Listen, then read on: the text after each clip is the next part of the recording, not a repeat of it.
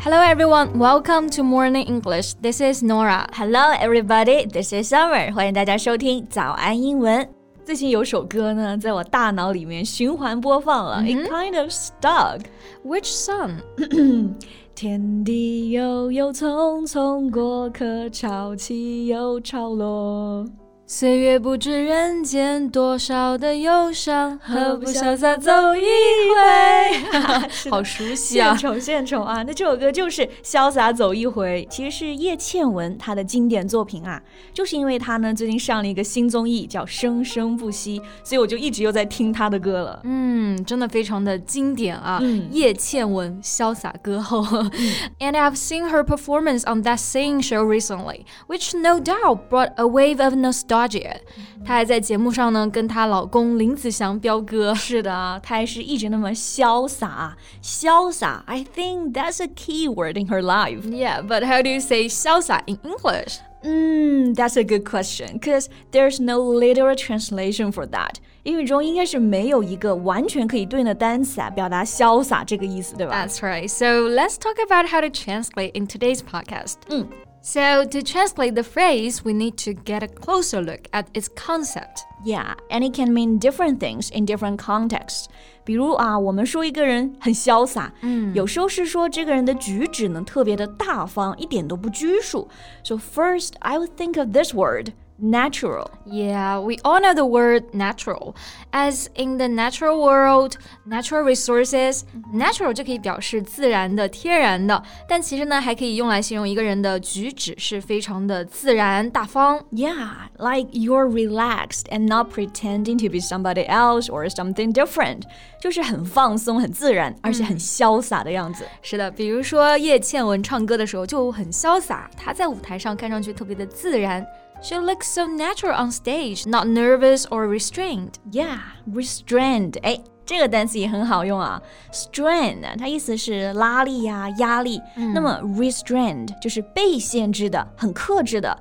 反义词呢是 unrestrained，不被拘束的，那其实就是啊，潇洒的。 Yeah, unrestrained meaning not controlled or limited. 比如你过着非常潇洒的生活，I can say you're living an unrestrained life. But if my life were indeed unrestrained, I wouldn't be here doing my job. All right. And there are two more words I think we can use, which are casual and elegant. 嗯，casual and elegant，这也是说一个人的举止呢是很随意、随性，但是比较优雅，就比较潇洒的。或者我觉得后面如果不用 elegant，只用 casual，也有潇洒这个意思。 Yeah, not showing much care or thought, seeming not to be worried. So who do you think is the most casual person in our department? 我们的部门嘛，那最潇洒的肯定就是这一阵子了。 Yeah, she has that casual attitude towards a lot of things，对很多事情就很潇洒。对，那这个潇洒啊，我还想到另外一个词，就是英俊潇洒。哎，是的，你脑子里开始想男人了啊， 就用来形容男生，对吧？英俊潇洒的男人。So which word are you thinking of? Dashing, D A S H I N G. Dashing. It describes a man who's attractive, confident, and elegant. 就是风度翩翩、很潇洒的那种帅男人。嗯，是的， 就它的嗯词根呢是 dash 这个词做名词表示是猛的一冲啊，嗯，所以你用来形容一个人呢，就是很有劲头，所以这个 dashing 就是很有精气神的那种潇洒 Yeah. 英俊潇洒。But the word is a bit old-fashioned, isn't it? 嗯，这个词呢，字典里面是说 old fashioned，不过呢，还是可以听到有人会用到这些词啊。比如说，你哥哥真的特别有型，你就可以说 Your brother is dashing, he's really dashing、嗯，这个 dashing 也是在说这个人其实是很有自信，对吧 Yeah, So I'm thinking of another expression, confident and at ease. confident at ease. Confident 这个词呢，大家都知道是自信的。嗯，at ease 重点就是后面的这个 ease，可以表示简单、轻松，还有舒适自在的含义。 Yeah, we have a phrase at somebody's ease, meaning relaxed and confident and not nervous or embarrassed.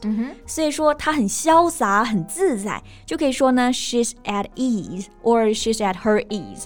对，那这个单词呢，读音要注意啊，末尾的 s e 它是发的嗯 z 这个音，声带呢是要震动的。ease at ease 而且这个 at ease 还可以表示立正稍息里那个稍息。 Yeah，是的。那我们刚刚讲到潇洒嘛，其实都是用到的形容词啊。嗯，其实潇洒也可以做动词。怎么做动词呢？走啊，今天晚上出去潇洒潇洒。啊，是的，是的，还会问，哎，你昨天去哪里潇洒去了呀？ 对，那这个时候的潇洒翻译成英文就需要用到其他的单词和表达了。For 嗯 example, in this sentence, he's out on a spree. Yeah, spree 这个单词的拼写呢是 s p r e e，本来的意思是指狂欢，就是痛痛快快的玩。So out on a spree 就是出去潇洒了。呀，像平时六幺八还有双十一的时候啊，我们在购物的时候经常会看到这个单词。那常见的表达呢，就是 on a shopping spree or a spending spree，就是购物狂欢。那 Nora，你昨晚是不是出去潇洒了？You went out on a spree last night, didn't you? yeah, you saw the pictures I posted, right? yeah. My friend was having a birthday party and we had so much fun. 嗯，真好。那这种出去玩儿是潇洒，如果你出去旅行，我们也会说潇洒，对吧？比如最潇洒的 Jane 啊，她要去巴黎潇洒了。 Really? She's going to Paris? Um, just an example. All right，那如果这里想表达潇洒这个含义呢，只用 travel or trip 好像都不太够啊。 Mhm, I think so. So here we have another word, swan. Swan 就是天鹅那个单词吗？Swan。 Yeah，是的，S W A N swan 这个单词除了可以表示啊美丽的生物天鹅呢，其实还可以做动词，意思就是非常悠然悠然的到处闲逛。啊，就像天鹅一样到处走。所以是不是感觉很潇洒、y o u go around enjoying yourself in a way that usually annoys other people or makes them jealous。嗯，所以这个 swan 其实带一点贬义是吧？别人都在工作，你就在潇洒，对对不是摸对鱼 吗？就是潇洒，嗯然后用法上呢，说，哎，你去哪里潇洒？通常就会说 swan off to a place。So we can say Jane's gone swanning off to Paris for the weekend。 Ah, even though the word has the sense of disapproving, I wish I could swan around some foreign countries. Yeah, tell me about it。谁不想潇洒出去玩呢？